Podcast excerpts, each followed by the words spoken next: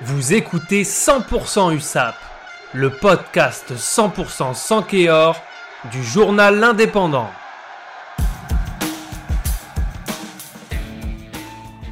Ça y est, l'USAP est officiellement en demi-finale depuis hier soir, après une prestation accrocheuse de ces jeunes.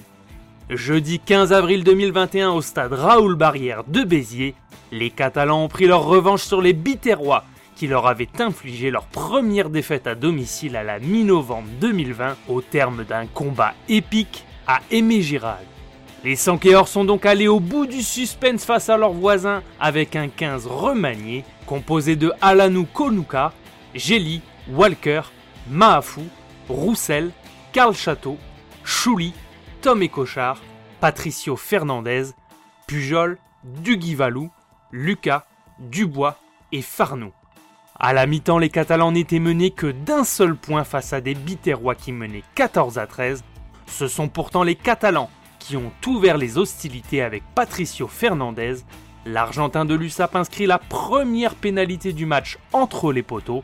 Deux minutes plus tard, le premier essai de la rencontre est à l'initiative de Nicolas Plasi. Le joueur de Béziers aplatit le premier essai du match transformé par son coéquipier Adrien Lator. Les joueurs de Béziers font une très bonne entame de match et sont récompensés à la 16e minute par un nouvel essai de Maxime Espeux que Lator transforme de nouveau.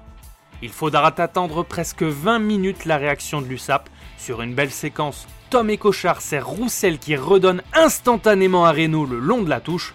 Pujol est trouvé pour inscrire le premier essai catalan transformé de nouveau par Patricio Fernandez. Dans le temps additionnel, il inscrit une nouvelle pénalité permettant à son équipe de revenir à 14 à 13 avant la pause.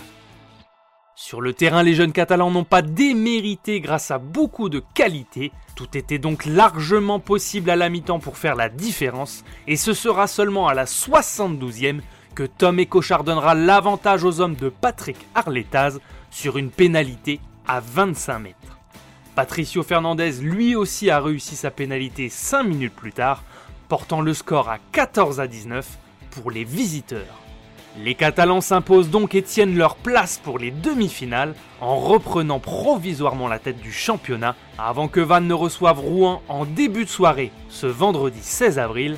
Une deuxième mi-temps mieux maîtrisée par les Catalans qui ont occupé le camp biterrois sans pour autant tout concrétiser les jeunes ont su apporter du rythme et s'imposer devant, à l'image de Akato Fakatika et de Kylian Taofi Fenoua.